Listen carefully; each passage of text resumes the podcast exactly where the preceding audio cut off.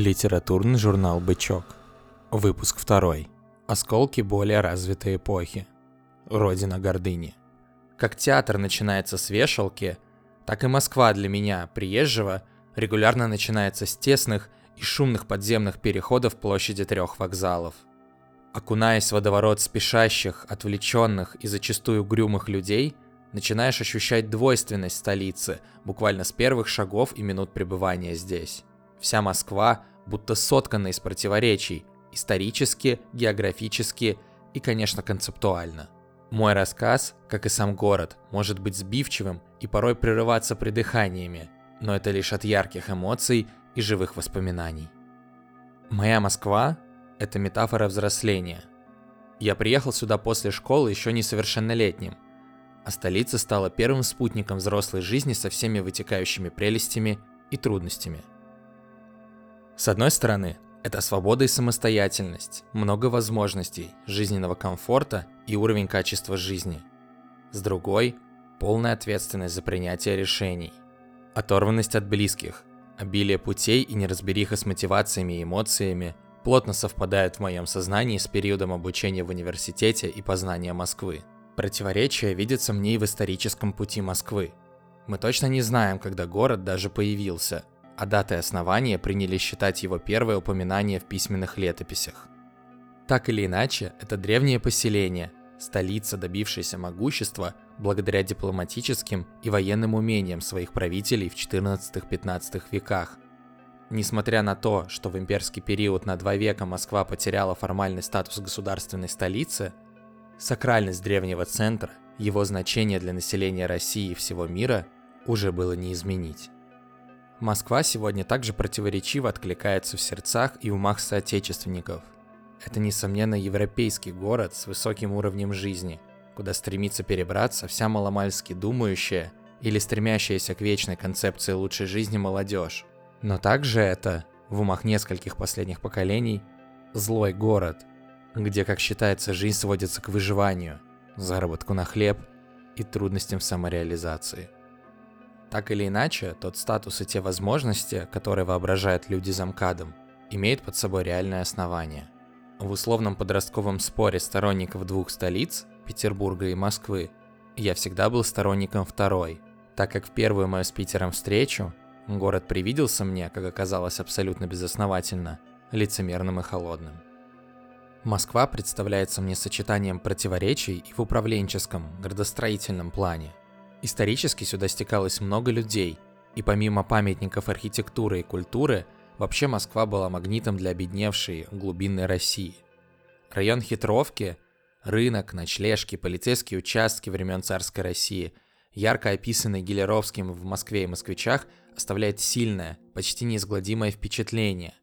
Сейчас же район Белого города или Ивановской горки, не более 10 минут от кремлевских стен – без преувеличения кажется мне одним из самых гармоничных и уютных мест, где сочетаются низкие купеческие дома 17-18 века и каменные послевоенные исполины поздней сталинской архитектуры.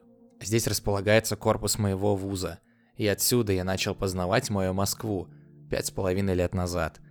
Зеленый Яузский бульвар, часть бульварного кольца, свежесть реки Яузы, близость общепринятого туристического центра и бесконечное чувство свободы были моими первыми попутчиками в изучении этого сложного, запутанного организма – столицы. План Москвы – это множество колец, что стало не только предметом многих анекдотов, но и определило ее суть и образ существования. Жизнь внутри каждого из колец – это разные темпы, разные идеи и идеалы. Это как маленькие мирки, причудливо переплетающиеся и образующие ту самую нерезиновую.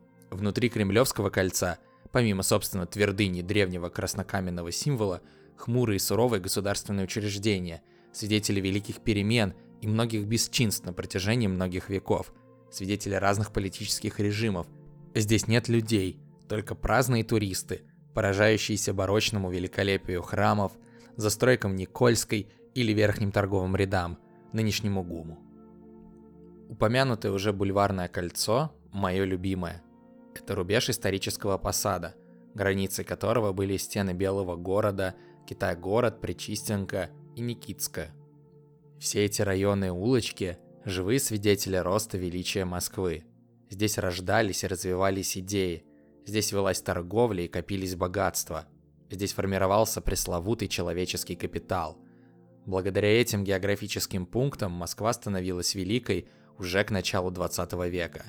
Сейчас здесь много вузов, магазинов, большинство музеев и учреждений общепита. Многие пространства получают новую идеологию и применение. Реставрация улиц сделала пешехода полноправным и даже главенствующим, убрав стихийную парковку и определив правила для автомобилей. Это, как мне кажется, важнейшая часть современного европейского города, и управленцам последних лет здесь необходимо отдать должное. Садовое кольцо – широкое, протяженное и очень кинематографичное. Вообще, образ Москвы кажется мне очень киногеничным и привлекательным. Как в советском кино, так и в современных картинах – я почти замиранием сердца всегда смотрю на ракурсы камеры и очень радуюсь, если узнаю место съемки.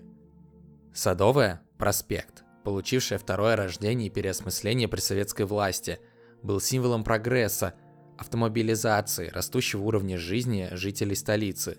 Трамвай заменили троллейбусом, а сейчас кольцо и вовсе осталось без традиционных для столицы электрических рогатых – что, несомненно, ужасно и свидетельствует о недальновидности и некомпетентности городских властей.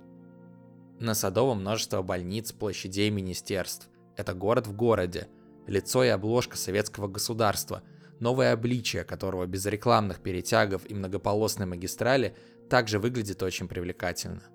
Следующий круг или кольцо столицы, третье транспортное, молодой транспортный гигант, завершенный не более 25 лет назад – После распада советского государства Москва активно начала обрастать автомобилистами, и город тонул в многочасовых пробках, решением которых стало строительство разгрузочного контура, эффективность которого, к слову, оказалась весьма низкой. Это безжизненная трасса, отделяющая условный центр от промышленных и спальных районов столицы.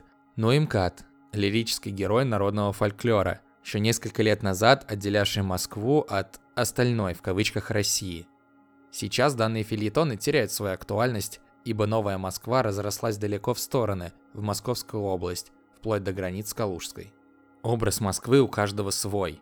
Я, обойдя, кажется, каждый дворик в пределах Садового, сформировал свой образ, сочетающий глубокую древность, советскую масштабность и современные прочтения. Именно переосмысление существующих пространств, а не вопиющий бездушный новодел, которого тоже встречается немало. Мой взгляд на Москву – взгляд приезжего. Всегда интересовал и вдохновлял меня ее образ в глазах и умах тех, кто родился или вырос здесь. Например, Москва Булгакова, Пастернака или Улицкой. С замиранием сердца я читал страницы, на которых они описывают в своих произведениях дворики и чердаки их детства, широкие проспекты или тенистые бульвары юности, чинные учреждения зрелости. Москва притягивает – при всех своих социальных противоречиях она неизбежно привлекает не только жаждущих к самореализации горячие сердца молодых и не очень искателей, но также и тех, кто рассчитывает на длинный рубль или пытается найти здесь безусловный комфорт. Москва обязывает, заставляет стремиться к большему, вдохновляет, но и открывает глаза на разительную пропасть, которая возникла между столицами и остальной страной – в которой вряд ли виноват кто-то из рядовых ее жителей. Несомненно, трудно уехать из столицы и пойти в народ, но потенциала ресурсов, талантов и умов, я уверен, точнее хочу верить, способен сделать великой снова не только территорию внутри колец, но и дать надежду всем вовне. Автор статьи Алексей Мельник.